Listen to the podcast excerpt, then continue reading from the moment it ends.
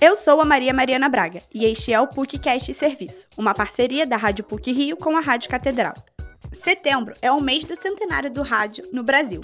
E para comemorar esta data, o PUCcast Serviço está produzindo uma série de acontecimentos marcantes sobre este importante veículo de comunicação. Hoje falaremos sobre a Era de Ouro do Rádio. A Era de Ouro do Rádio durou de 1930 até a década de 1950, quando a televisão começou a ser mais presente no Brasil. Foi na segunda metade da década de 1930 que ele se consolidou como veículo de comunicação de massa no país. A Rádio Sociedade foi uma das emissoras pioneiras e, em 1936, foi encampada pelo Ministério da Educação e rebatizada de Rádio MEC. Com a chegada de Getúlio Vargas à presidência da República, o rádio começou a ter um perfil fundamental na sociedade. Foi instaurada uma política que favoreceu a radiodifusão.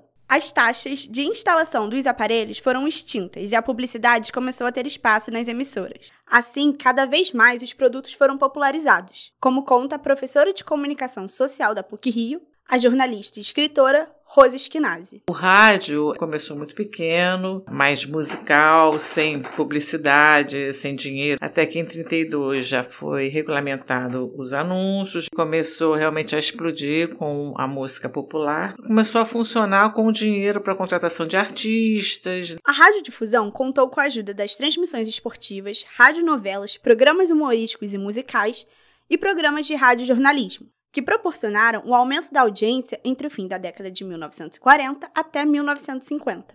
Durante a ditadura do Estado Novo, acontece a estatização da Rádio Nacional pelo governo.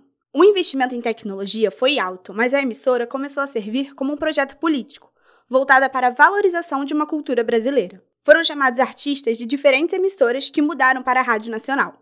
No âmbito do radiojornalismo, destaca-se a criação do Repórter Esso, um dos principais programas jornalísticos da época como conta a professora Rosa Esquinazzi. A Rádio Nacional cresceu muito, porque ela foi encampada pelo governo do Getúlio Vargas, e além dos anúncios, principalmente depois da guerra e da política do próprio governo, conseguia ter bastante dinheiro e se tornou cada vez mais popular. Tinha muitos programas de auditório, tinha programas de calouros cada vez mais comuns, é, as radionovelas traziam muito anúncio. De acordo com o radialista Marcos Aurélio de Carvalho, os formatos de programas que se destacavam nessa época foram os de auditório, os humorísticos, as transmissões esportivas e as radionovelas, que eram ao vivo e transmitidas diretamente dos estúdios das emissoras.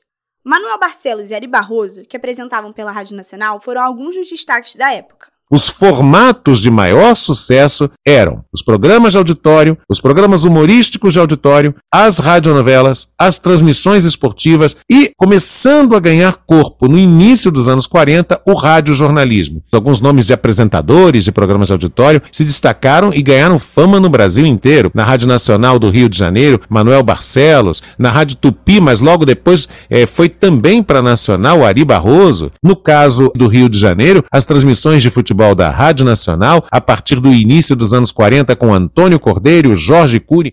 Os programas de auditório abriram as portas para os programas de televisão. A maior parte dos produtos do rádio migraram para o formato televisivo na década de 50. Mas a rádio não perdeu a sua importância na história do Brasil, uma vez que contribuiu nos âmbitos social, cultural e político da nação. Na chamada Era de Ouro do Rádio, o aparelho foi de longe o mais importante meio de comunicação de massa do país.